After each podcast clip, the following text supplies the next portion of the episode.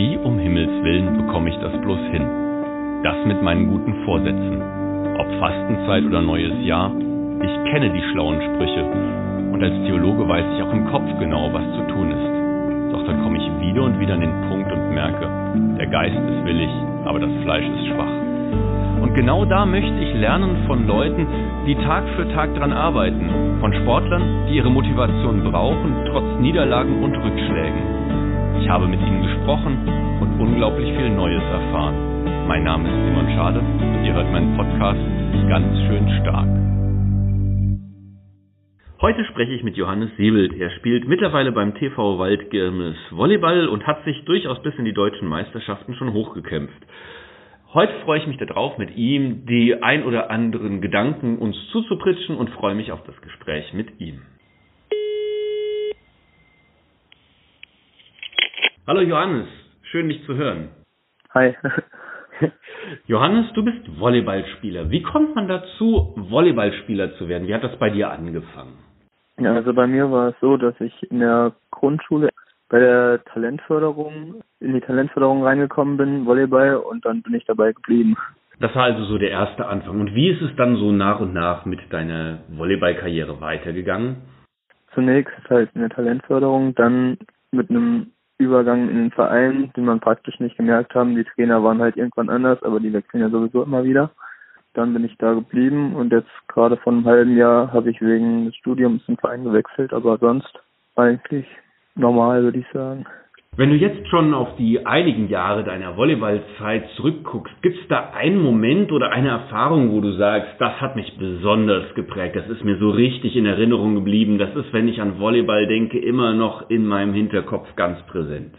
Es gab einen Moment, da waren wir auf den deutschen Meisterschaften und da haben wir im Achtelfinale oder so gegen Berlin gespielt. Da haben wir erst den ersten Satz relativ deutlich verloren, 15 den zweiten, das war, der zweite war dann ein absoluter Krimi, den haben wir glaube ich bis 35 oder so gespielt. Normalerweise ist ja bei 25 schon Schluss.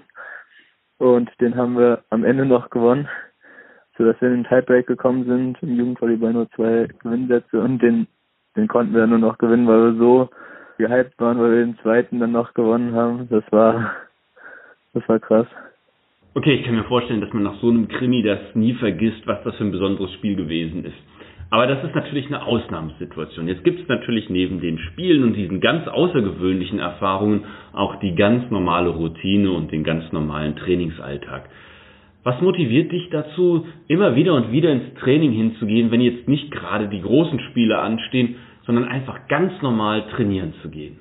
Erstens macht halt Bock, ist eine gute Ablenkung immer und äh, macht Spaß, die anderen zu sehen.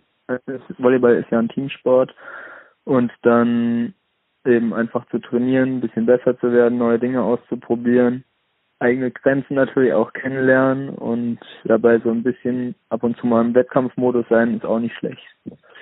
Die Leute wiedersehen und immer wieder auch sich verbessern, ist natürlich eine Aufgabe im Training. Aber es gibt natürlich auch so besondere Momente aus dem Training, die man nicht vergisst. Und da wäre meine Frage, ob es bei dir vielleicht so einen Rat gibt oder einen Tipp gibt, den dir ein Trainer mit auf den Weg gegeben hat, so vielleicht als Idee auch dass wir alle ein Stück weit davon profitieren können?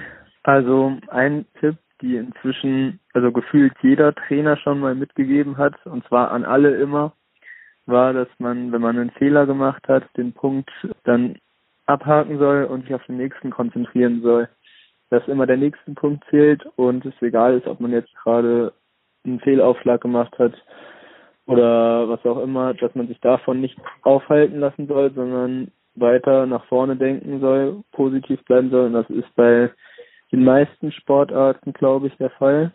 Beim Volleyball halt auch ziemlich extrem, weil es eben Mannschaftssport ist und wenn einer schlecht gelaunt ist, kann er die ganze Stimmung runterreißen. Deswegen ist es echt wichtig, da einfach stabil zu bleiben. Und das kann man überall anders auch. Ich habe dir wie allen anderen auch ein Bibelzitat mitgebracht und ich glaube, das passt zum Stabilbleiben ganz gut. Es ist aus dem Buch der Sprichwörter und heißt, Sorge im Herzen bedrückt den Menschen, aber ein freundliches Wort erfreut ihn.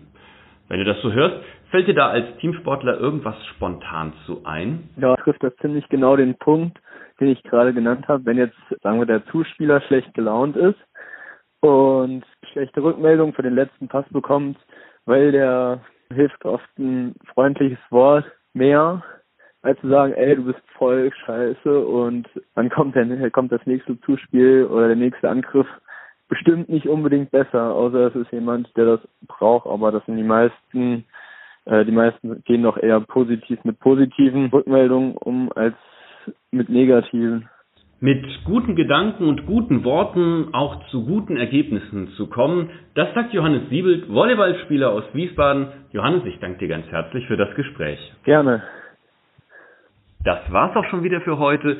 Ich wünsche dir ein schönes Wochenende, bis wir uns dann am Montag wiederhören. Bis dahin alles Gute und Gottes Segen für dich. Bleib gesund und hab eine gute Zeit. Bis dahin, dein Simon.